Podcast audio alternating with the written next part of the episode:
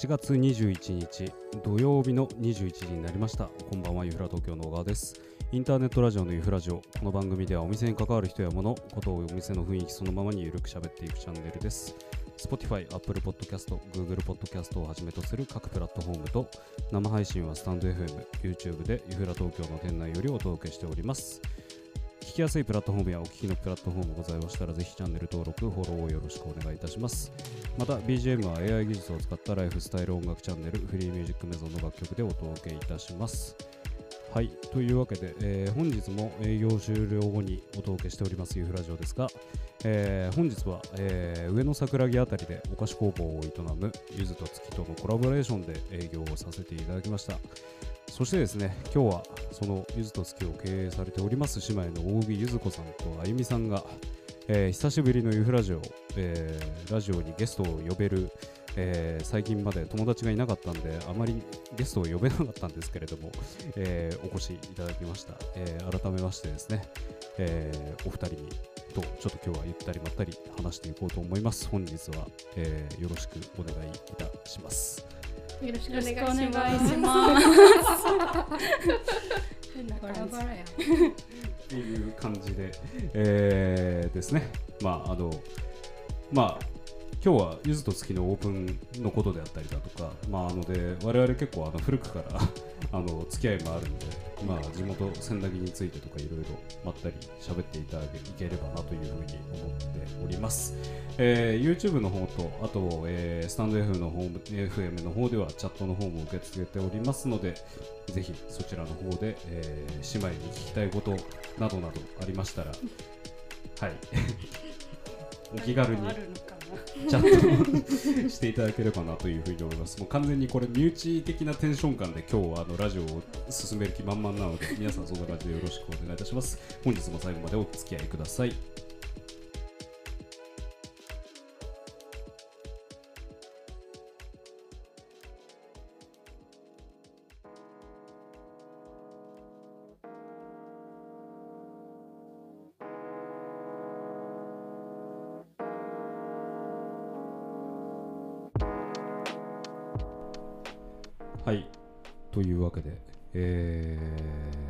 配信流れてはいるんですけれども、まあ、例によって誰も見ていないっていう あのそういうテンション感のあのユフラジオでございますので、まあ、あの気軽にやっていただければと思います。まあ、あのというわけで本日のゲストはですね、えー日暮里駅からだいたい歩いて10分ちょいぐらいにある、えー谷中墓地を通り過ぎて、えー上野桜木あたりっていう、まあ、古民家風の,、まあ、あのショップが、あの立ち並ぶところでですね、えー週末を中心にお菓子工房をけ営業されております、えーゆずと月から、えー、大木ゆず子さんとあゆみさんのお二人にお越しいただきました本日はよろしくお願いいたします。よろしくお願いします。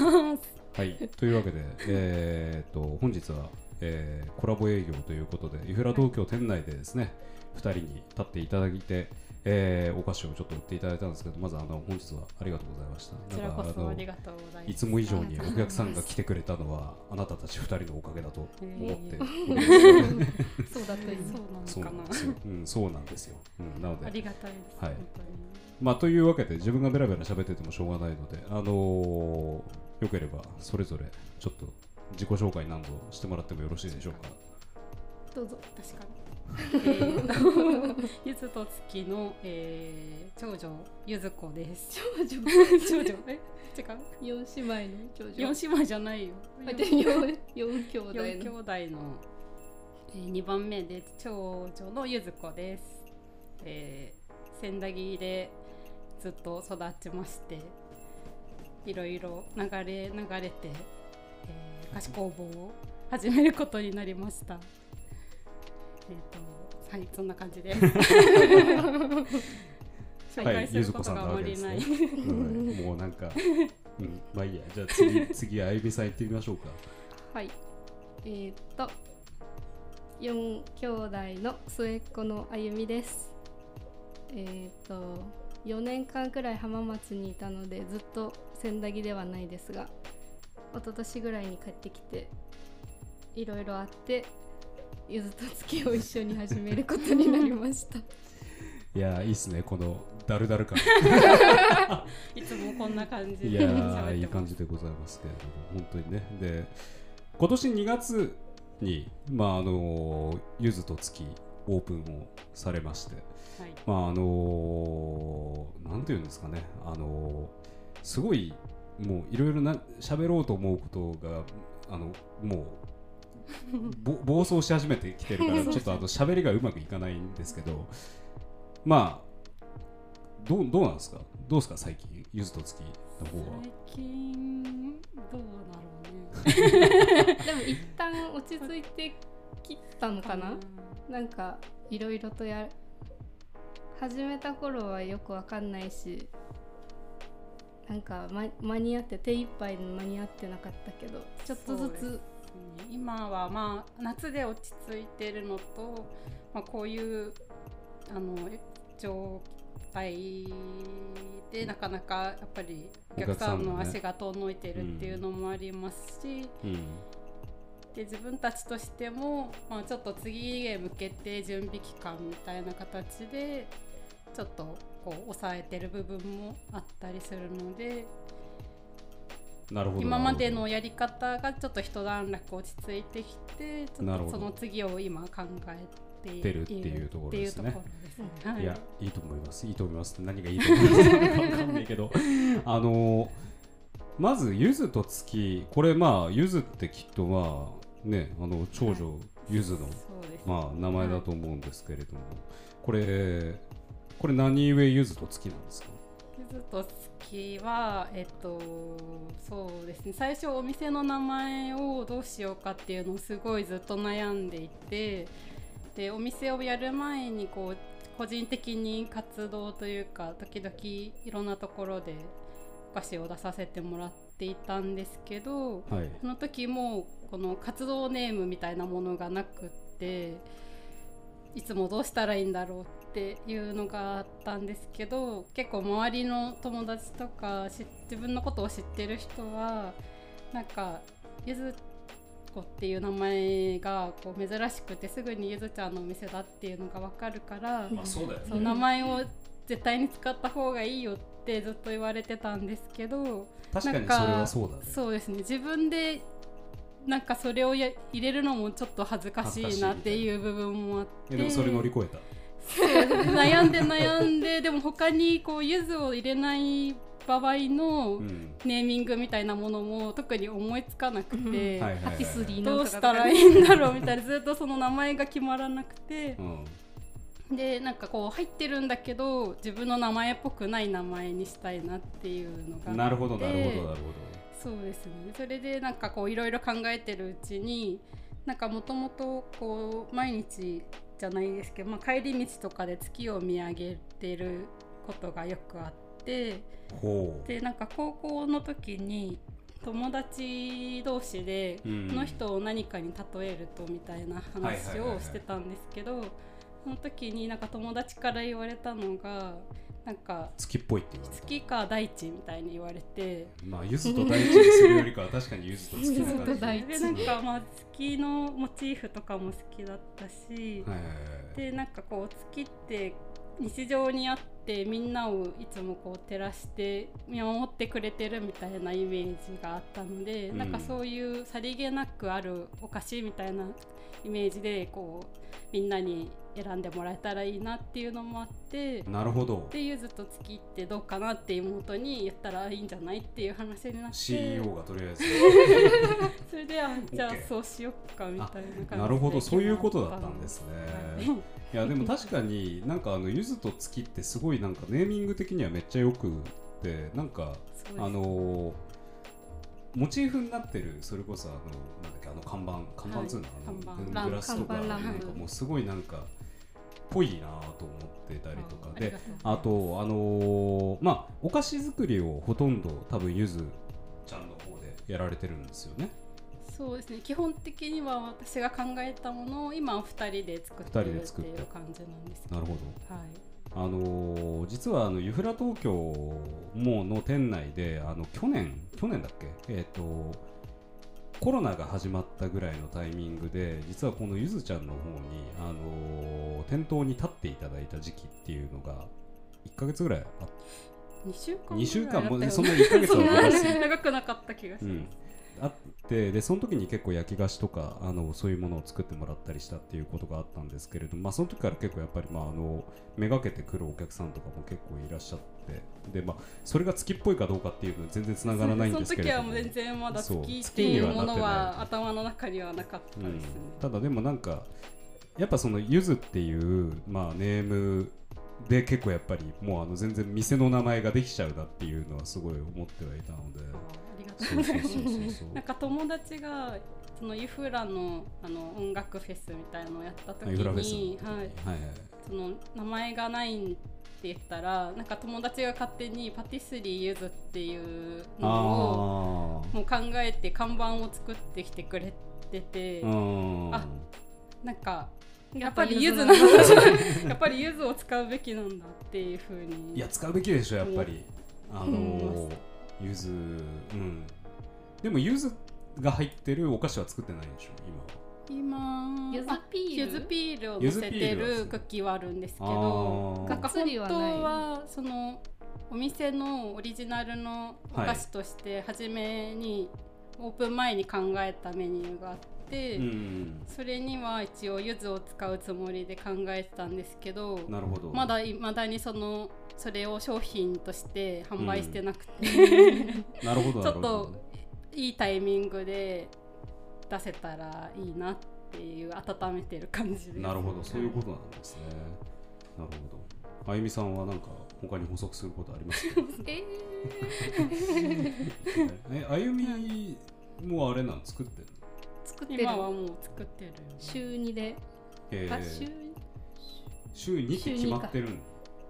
三三作ってるうちの2一緒に一緒に作っててあとは販売を一緒にしてをるみたいな感じ。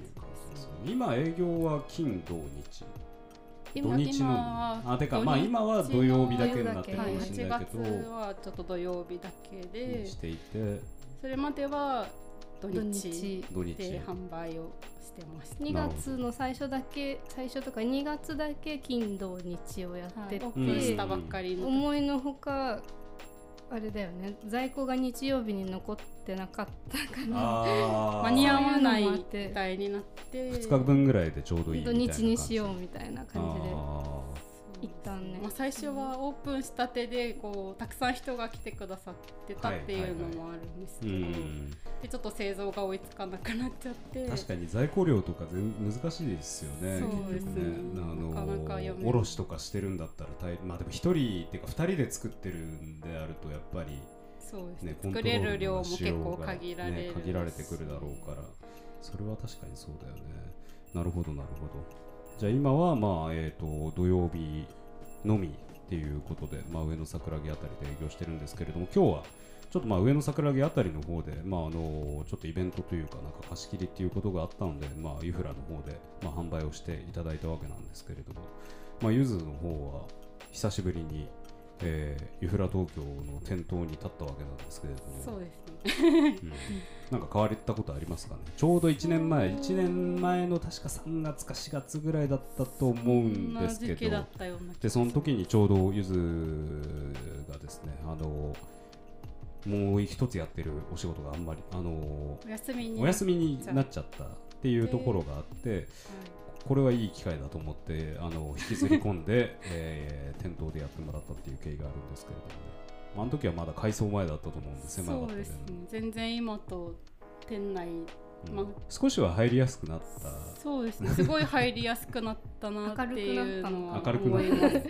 今までちょっとやっぱりもう洞窟みたいな店内がやばかったもんね。ちょっとやっぱりなんだろうカウンター席が結構メインみたいな感じでそこにいつもお客さんがこうん。う常連さんが座ってて初めて入る人はちょっと入りにくい雰囲気というか確かに確かに。行き始めれば全然通えるんだろうけど、うん。っていう感じの雰囲気があっまあ確かにそうだよね。てなんかもうちょっと席とか窓際にも席を作ったらこう、うん。人が入っってたら入りやすくなるんじゃないのかなみたいな、うん。なんか小川くんともそんな話をうん。してたような気がするんですけど多分それに加えて今のそのシナモンロールとかを作ってくださってるまあマヤさんとかがこういることでまた一歩入りやすくなるみたいな。女で。性がやっぱりこうん。ういてなんか入ったらすぐにこう声をかけてくださったりとかする雰囲気がやっぱりあの年齢とか男女問わず入りやすいかなっていう雰囲気は。そんなことなんか小川君にはこうファンファンというか決まったこうお客さんはすごいこううん。通いうることは多分いるんだだと思うんだけれどもやっぱりマヤさんがいるいないってすごいうん。でかいというか、そうもう。ななんかやっぱり年配の方とかでも入りやすいし、うん。あと子連れの方とかもそうそうそうちょっとそうそうこう入りなんやすい。か怪しいおっさん一人で立ってるだけじゃないっていうところは正直あるかなと思ってねあるんですけれどもね。まあだからまあそういう意味じゃまあ久しぶりにうちの店内でやってまああの去年は去年で多分新しいお客さんとかともいろいろあったとは思うんですけれどもまあ今日も今日でうちのお客さんともね、はい。会ってまあそうですね。よかったですかね。なんかあの久々に来てお会いした方とかも結構いたねいたからね。はい。うん。初めてこうお話しする方とかもいたんですけど、うん。やっぱりなんかこの辺だとそんなに他にお店が少ないので基本的にこう地元の人というか、うん。住んでる人たちが来てくれてるんだなっていう感じはあね。ってまたこう自分たちが今やってる場所とはまたちょっと違う雰囲気というか、うん。お客さん同士が結構こうおしゃべりしていろいろ話してたりとか。はいはいはいはいそういうちょっとこうアットホームな感じというか。まあアットホームというか。なんというかみたいな。まあ千駄木らしいっちゃ千駄木らしいっていうところなのかもしれないけれどもっていう感じですよね。なんかやっぱり一回入るとまた行きたくなるみたいな雰囲気はあるのかもしれない、でもゆずと月もそんな感じなんじゃないかなそう。していきたいみたいな思いが。多分でもお姉ちゃんはあるよね。やっぱりリピートされてる方とか多いんじゃな。いですかそうです。なんか近くに住んでて結構毎週来てくださる方とかもいたり、なんかそうですねこまあ。う通ってくれる方は、うん。と最近できたかなっていう感じはあります、一番何が人気ですか？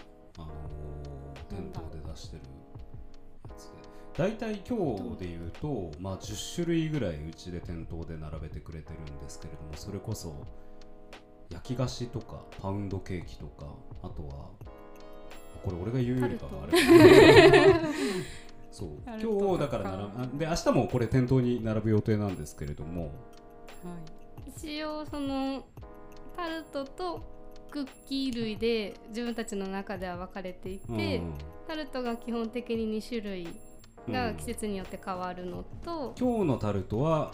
キウイとクリームチーズのタルトととバナナと紅茶のタルト。ね。今日はでもほとんどキウイが人気でした。キウイばっかり出てましたうん。ね完売ばっかり。うんバナナはまだいっぱい残ってる。バナナはまだあります。あなるほど。な なんでここでべラジオしながら的な話をしてるんだって話なんですけど。そうでも日によって結構それバナナが変わなくなる日もバナナがある結構今までずっと先になくなったりとかすることが多なるほかったど。なん。るほですけどどなるほど。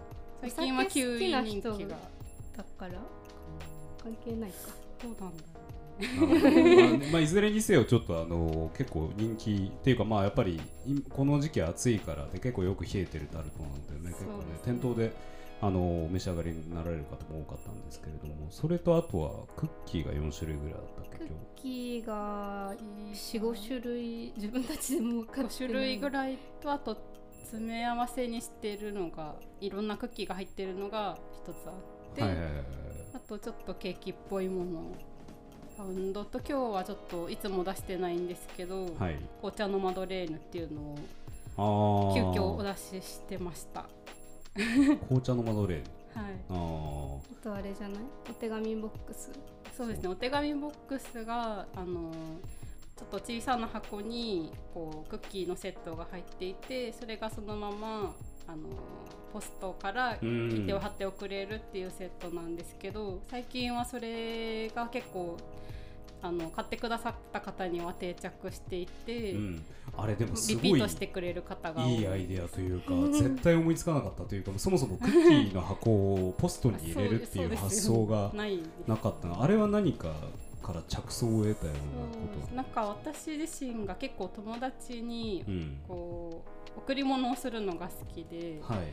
でなんかこう荷物を送る時にちょっとお菓子を添えて送ったりとかしてたんですけど、なんか荷物を送ろうと思うと結構送料が高くてそんなに大した中身じゃないのに送料の方が高くついちゃったりとか、うん。そういうことが多くて、もうちょっとなんかえこう手頃に気持ち程度に何か送れたらいいのになってすごいいいいうですふうにね思ってた時にちょうどなんかいろいろ箱を探してたら最近そのメルカリとか、なんだっけラクマとか？みたいなうん。フリマアプリでこう物をやり取りするために結構そういう箱の作ってる会社でうん。いろんなサイズの箱を作っていて、で調べてるうちになんかこうポストで送れますみたいな、うん。何グラムでいくらみたいなので送れますっていう箱を見つけて、うん。あこれはなんかその一律の料金で全国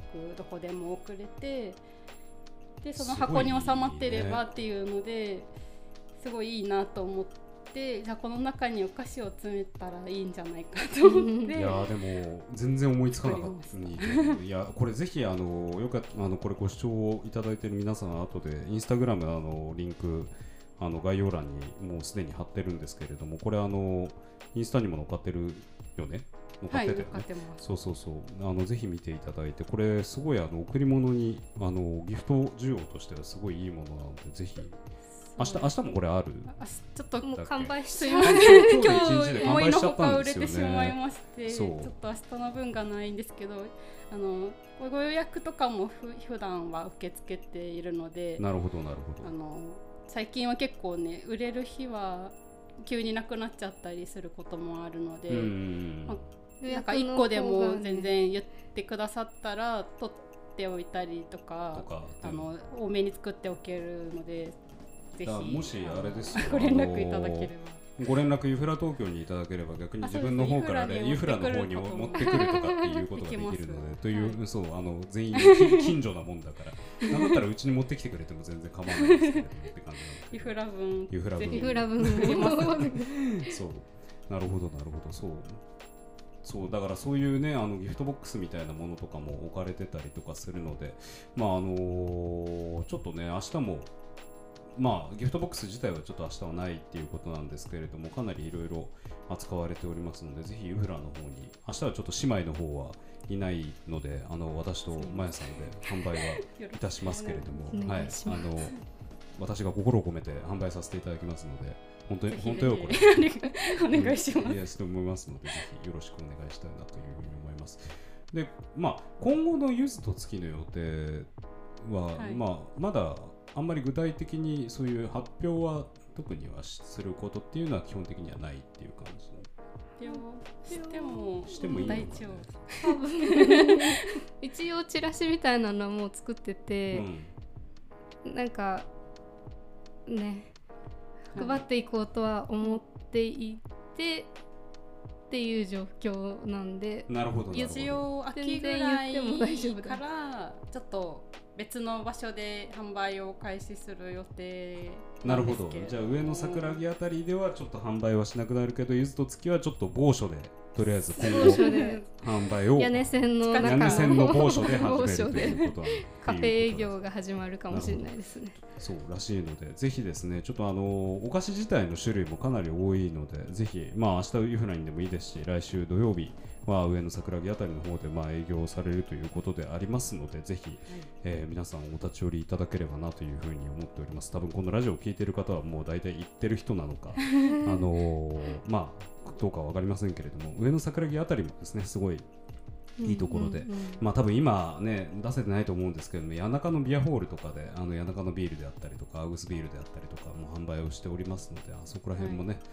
あとまあ個人的に好きなのはあの塩とオリーブ美味しいあそこでつまみ食いを結構した ことを覚えていてあそこで売っていたあのなんだっけあのトマト缶。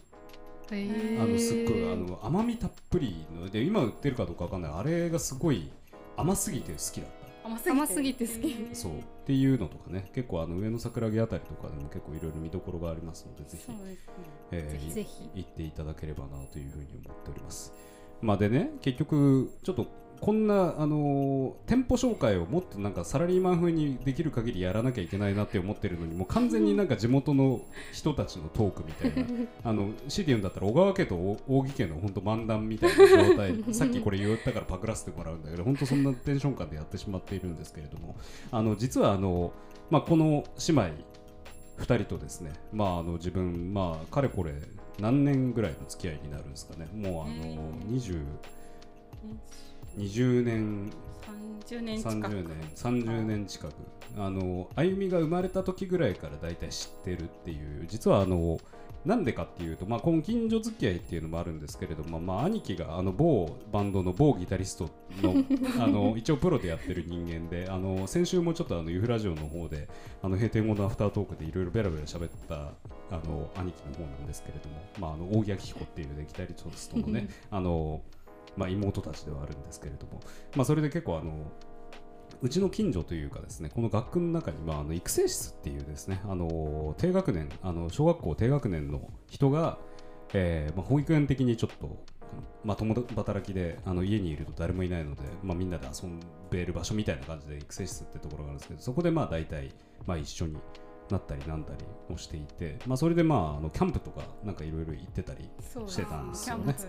そうそうそう。で一番あのこれ自分が覚えてる光景としては自分が小学校6年生だったか中学校1年生だったかの時にですね、えー、と生まれたての、えー、大木あゆみがですね えーと大木くんに、あのーなんだっけあの哺乳瓶でもうがっつり牛ミルク飲まされてる光景っていうところをすごい覚えておりまして、えー そう。で彼女がそうあのー彼女に覚えてることってそれぐらいしかなかったんですよ。で、うん。今日ラジオやるって言った時に、まあ、ここの前にあその前にもちょちょい会ってはいたんですけれども今日あのいくつって聞いたら、まあ、20何歳だっていうふうに言われてあのもうあの自分としてはそのもうゼロ歳の。0歳に近い女の子だったのがいきなり20何歳で現れるっていうそうパラレルワールド的なテンション感で今すごい喋っているんですよね。っていう俺の話はとりあえずいいんですけれども。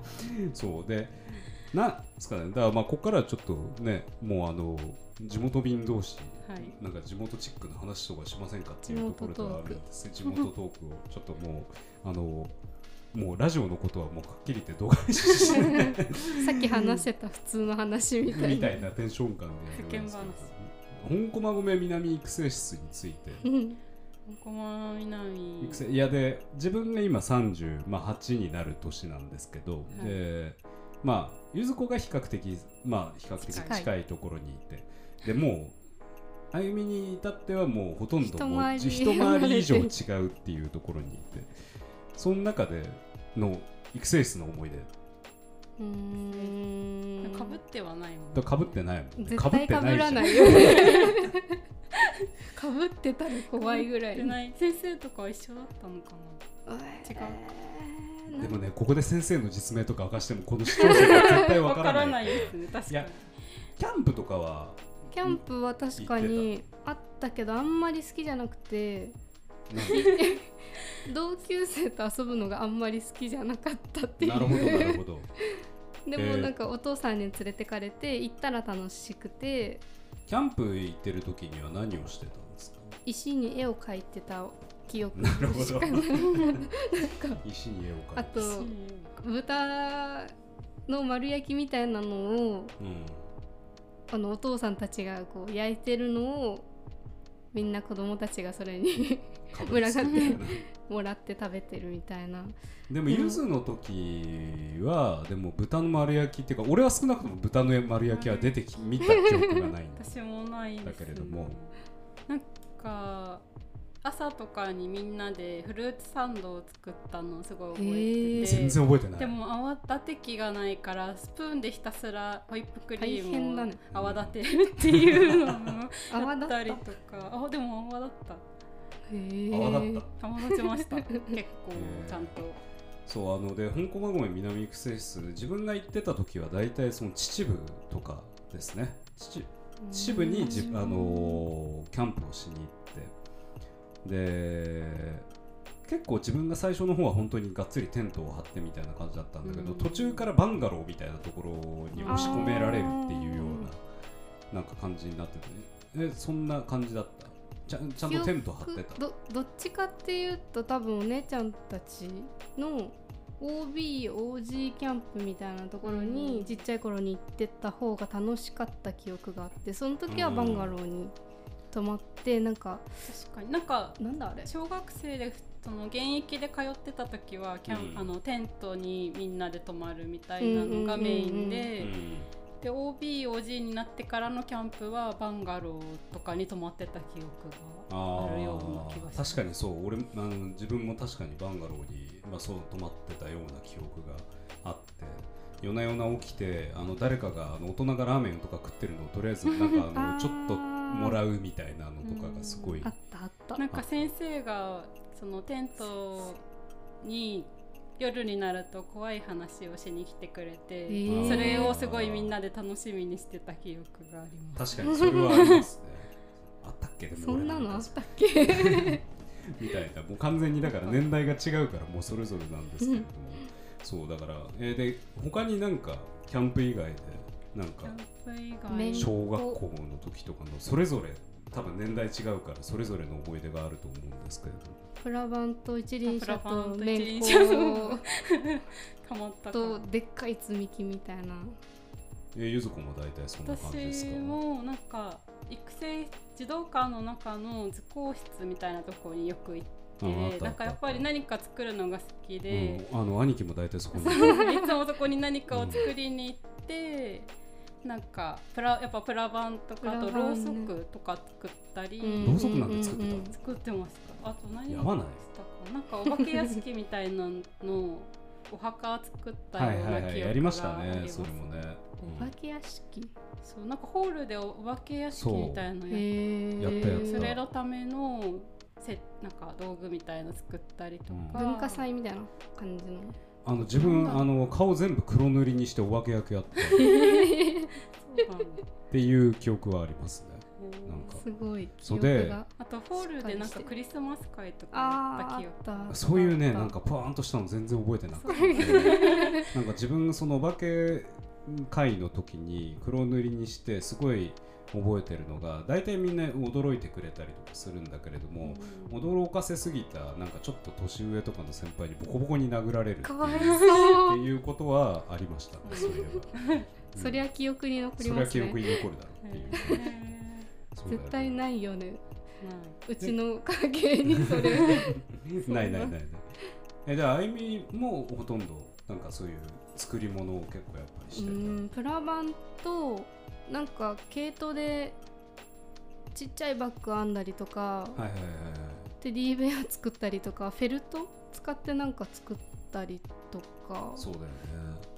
確かに。でも作ってたけど体を動かすのが割と好きなんで、うんずーっと一輪車したり。ずーっと積み木の中でなんか秘密基地みたいなの作っ積み木の中で秘密なんかすっ基地。ごい大きい積み木。あああのレゴブロッルでクの巨大なやつみたいな巨大なやつ。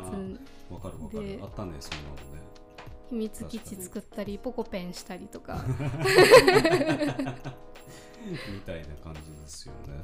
まあだからその辺結構やっぱり小学校との時とか自分なんかは本当に育成室の思い出みたいなのがあったりとかするんですけれどもこれ皆さん楽しいですか？聞いてて。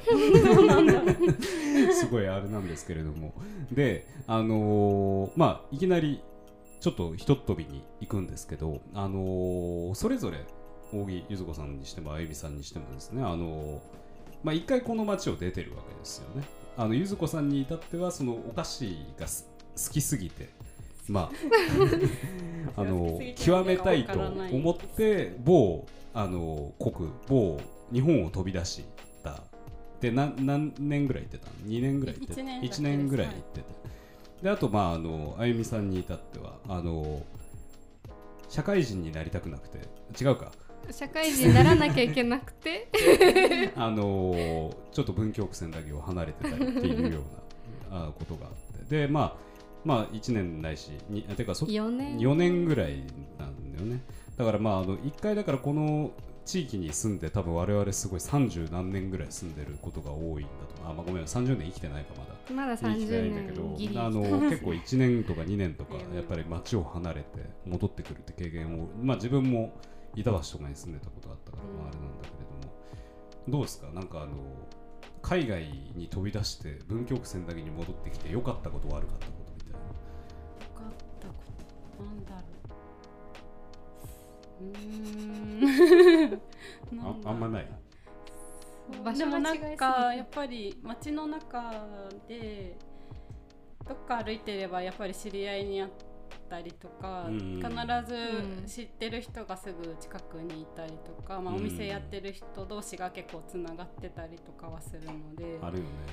なんか最初帰ってきてから2ヶ月とかぐらい誰にも帰ってきたことを言ってなくて。うんうんなんか帰ってきて向こうにゆっくりしに行ったけどかこっちに帰ってきてからまたちょっとゆっくりしようみたいになっちゃって で本当に家と近所をうろうろしてるぐらいの感じで過ごしていてで友達とかでもひちょっと向こうにいた間も連絡取ってたりする友達とかはその帰ってきたことは知ってたんですけど、ほとんどの人には何も言ってなかったですだからなるほど。結構いつ帰ってきたのみたいなことを言われます。逆に言ってたのみたいなそういうこと。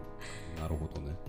逆になんかあのそっちの国に行っててなんかこっちにもまああれでしょ？あのあ別に言っていいのか。ああの、はい。フランフランスに行ってたんだはいよね、で行ってて。でフランスと文京区線だけの違いすごい違うだろうけど。すごい違い。うん。そうですね。なんかフランスも結構いろんな地方とか都市を旅行したりとかうんしてたんですけど、なんかその他の地方に行くとパリってなんか別の国みたいな風に言う人が多くてなんかあそこに住んでると疲れるでしょみたいなことをよく言われたりとか、でも逆にそういうのはあんまり文京区線だけにはないそうですね。あんま疲れない街文京区線だよね本当に住みやすいしなんかみんななんかこう力が抜けてるというか。力うんそう力しか抜けてないからね。だから居心地よすぎてずっといちゃう。みたいなのはありがちかもしれないです、やばいよねやっぱりちょっと抜け出さないとねっていう。ふう。には思う。んだけれどたまにはたまにはねそう。でも4年ぐらい抜け出してたあゆみさんの方はどう。なんだいやろう。今あの俗に言う。ね26ん何歳っていうことになってくると？26 6歳。6歳とかになってくると Z 世代って言われるところなんですか？え？Z 世代ってってないうふうに言われてるらしいですよ。へなんかまあえで Z 世代なのミレニアルわかんない。ちょっとあのまあそんな感じの。そんな感じのなんかネーミングがあると思うんですけれども、新種みたいな。そうそうそう。あ新種みたいなそういう。意味まあでも新種なのかもしれない、ね、新人類みたいな。新人類みたいな、へえいや新人類ではない、結構昭和寄りだと思って生きてまあ、昭和寄りだよいねたけど、うん。感覚的にはというか周りにいる人が昭和だからうん。多分に。上の人と過ごす時間が長いからっていうのはあるかもしれない、上のお兄ちゃんがだって自分と同い年だからね。一回り丸々一回り違違うんで。うから。えそういう方が居やすいっていう。安い。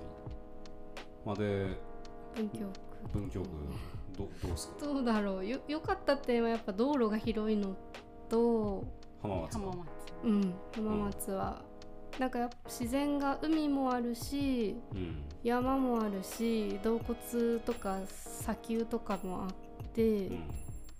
結構空気がこうこもってない感じ。うん。でなんか本当かどうか知らないですけど日本の中でも晴れが多い地域らしくてうん。だから天気がすごいいいというか夕焼けがすごい綺麗で疲れた時でも5時ぐらいにこうバッて外出てああ夕日を見れるみたいな。ピンクの空だって思うとちょっと頑張れるみたいな。それすごいいいな とか公園も広いしなんかどこも大体土地がいっぱいあるから広くてまあ文京区線だけは土地はないからね。狭いです。密集してるから。しかもあの夕日見たいなって思った時に夕焼けだんだんまで登るかっていう。でしかも天気良くないと、見れないってい見れない。う本当なんかその辺は確かに。うん。最近でも全然夕焼けだんだん周りビルが結構建っちゃってるから夕焼け見えない。見えないよね、うん。この間見ようと思って行ったら全然見えなかったあっていう。そうそうそうそう。昔でもあそこから富士山とか結構よく見えたりとかして今でも見れる富士見坂が隣に。富士見坂が隣にあるから。そこから見てたような記憶がまあるけど、ビルがだいぶいろいろ建っちゃったから、うん。なかなかそういうのが見えなくなっちゃったっていうところはあるんですけどそんなお二人のなんかおすすめスポットとかありますか？文京区千駄木の。お姉ちゃんはいっぱいあるんじゃない？そんなこともないけどまあ私お店がいや別にいいよ一個じゃなくてもいいよ昔からずっと、まあ、家族で通い続けているというかなんかうちからの距離感もちょうどいいしっていうのでよく行ってるのはあの団子坂の途中にあるターボラっていうお店なんですけど美味しい。そこにずっと子供の頃からうちもそうだし幼なじみの家とかいとこの家とみんなでよく行ってて。なんか子供たちはそこのたらこクリームパスタがとにかく好きで。たらこクリームパスタそうだ、はい行ったらありますね。頼むメニュー絶対頼む。うん。感俺じ頼んでね頼んだことね あれは他ではないぐらいに美味しい。うん。結一番構大木家ターボラ好きだよね。そうですね。なんかあの、うんちょっと半地下的な雰囲うん気とかなんかこうすごいローカルな感じうというか、ん気取ってない感じがうん。ちょうどいい。ちょうどいい。しあと全部美味しい。ソファー席がこうあってゆったり座れたりとか椅子も結構ゆったりしてるので、うんうん。なんかこうんう居やすい雰囲気があってあとはなんかね手頃に何を頼んでも美味しく食べれて、っていうのとなんか家が坂の上にあるので、うん。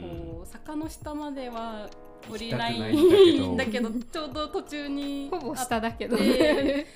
わかるでもなんか帰るにもそんなに遠い距離感じゃなく帰れる場所。なんだろうねこのやっぱり坂下になんか降りるのだるい感あるよねやっぱりこのあるある。そうあのそうなんですあのこの大体あの 100m 以内に多分我々あの同じエリアに住んでるのでまあ大体土地勘は似てはいるとは思うんですけれども。そうあ別にこれ、うん。なんかその不忍通りとかを境界線に結構生活圏が分かれる分かれるから。ねそうだよね、はい。うん、あゆみさんどうですか？なんかことかあるかな。でもターボラのたらこクリームパスタはそれをめがけて昼でも夜でも食べに行ったり友達連れて行ったりとかもあるしあとその近くの魔王ラーメンの担々麺が多分今まで食べた中で一番美味しいっていう。一人で食べに行くこともあるし。あゆみが一人でラーメンを食う年になっちゃったわけだもんな。もうおっさんだよな本当俺もっていうふうに思っちゃってるんですけどこれも全部ラジオにダダ流れしてるっていう。お酒も飲める年おになっちゃって。酒も飲める年になっちゃってっていう感じだけどへえそうなんですね。向かいのレインボーキッチンとか行ったりしない？あレインボーは友達が働いてて、うん。その時に行ったぐらいで特にそそれ以降行ってはないけどうん。なんかあの辺だとやっぱり自分の過去のあれだとやっぱり末広ラーメンぐらいなんだよね。末広ラーメンって団子坂下団子坂下のだってちょっと向こう側あのミスド側のあそうそうそうそう。並びにあっていうまああのいやまあ普通に美味しい。普通に美味しいあのかもなく不可もなく普通に美味しい。迷ったらここ迷ったらに行こここみたいうみたいなな感じなんだけれどもそうなんですよ。なるほどね。いやまあなんか。そんな話意外と45分ぐらいこれでも喋ってるわけです。そんなに。もうすで多かったんですに。もう意外とこういう風な時間軸になってたりするわけでございますけれども。まあなんかあれですかね。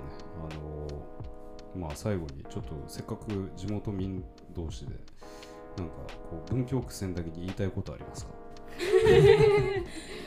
いやなんかねやっぱりいやなんかこの文京区千駄木って我々いや今日け何回か言ったけれどもあのテンション的にはやっぱり自分村だと思ってるのよ。って言って。あのこの街自体がそんなハイソサイエティな街街では全然なくって本当に身近な人たちが、まあ、さっきゆず子が言ってたみたいにあの結構道を歩けば誰かに会うというか。で道を歩けば誰かから物を渡されるみたいな。イフラやってると大体何か物を持ってくる人が多いんだけれども。だからなんかそのだけど最近やっぱりその、まあ、夜店通りとかで、あの昔行ってた惣菜屋のところとかで PayPay ペイペイとかビザとか書いてあったりすると、うんなんかやべえ進化してるみたいな。なんかいやそれはそれで全然いいんだけれどもなんかこう敗訴感がやっぱりすごい出てるなっていうところがなんかいやだからといってじゃあ別に昔っぽく戻ってほしいってわけではないんだけれどもなんかこれだけはなんか文京区千駄木に残っててほしい的なテンション感のこととかってあります？なんだろうね。なんかこまあでもなんか変な商業施設ゴリゴリの商業施設みたいなのとかはやっぱできてほしくないかったりとか、まあちょっとう。イオンあったら便利なんだけど イオンに勤めてたから便利さはすごいわかる。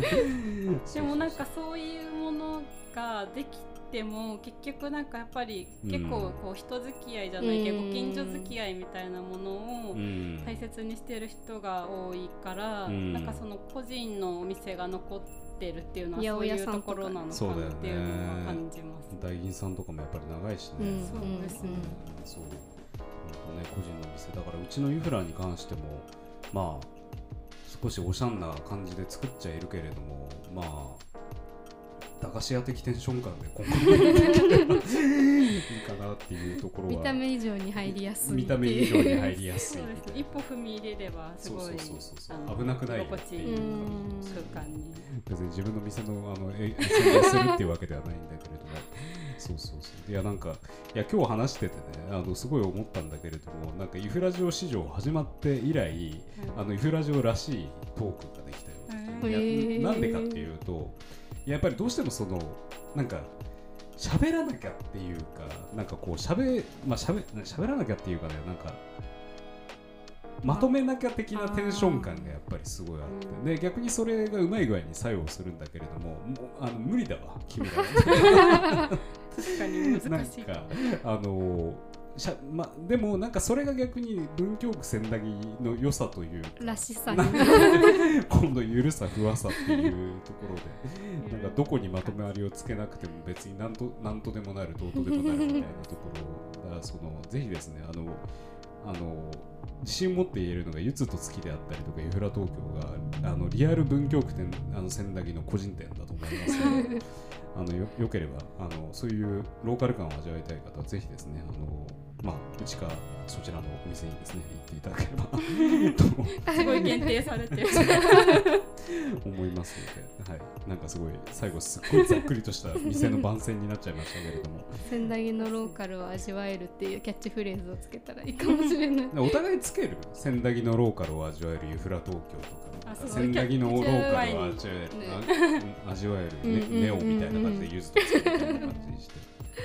そうなんかもうねなんかそ一番ゆる。っ前に来たお客さんに、うん。なんかここだけ時が止まってるみたいですねって言われたいやでもうちの店も結構構言われるよやっぱりその時が止まってるみたいな感じで。いやで実際にその人の時まで止まっちゃってて何時間もいる人いるもんやっぱり。っていうやっぱりそのゆるさふわさ感をやっぱり出せるのはなんか不思議なもんがあるなっていうふうに思ったりしますよ本当に。そうなんですよ。ね。だからもしかするとまあこのなんだろうちょっと若干ぐだったトークが、まあ、これからアーカイブに残るわけなんですよ。ねでラジオ そうアーカイブに残った時にこれ多分あのファンが多分二分割されるもう速攻できる人とあのもうこのダラダラトークだけとりあえず聞いててもうあの途中で寝てしまいたい人みたいな。聞きながらね聞きながら寝るみたい寝落ち用のな。そうそう寝落ち用のこのねトークラジオにしてもらえたらしたらいいかなっていう感じではあるんですけれどもまあというわけで来週中にはアーカイブ残しますのでぜひよろしくお願いいたします、そしてこのゆるっとフラットトークをもししたい方いらっしゃいましたら、えー、文京区千駄木5丁目にありますゆふら東京か、えー上野桜木あたりにあります、えーユスと月の方にですね、えーお越しいただければ、えーはい。姉妹に会えますのでぜひよかったらはい。毎週土曜日ですね行っていただければなというふうに思います。はいこんな感じですかね。はい。というわけで。はい。あのーまあありがとうございました。でまあ明日もえっ、とゆずと月のお菓子をですねえっ、とゆら東京の店内の方では、えー店頭の方で並べたいと思っておりますのでよろしければぜひ、えー店頭の方にお越しいただければなというふうに思います。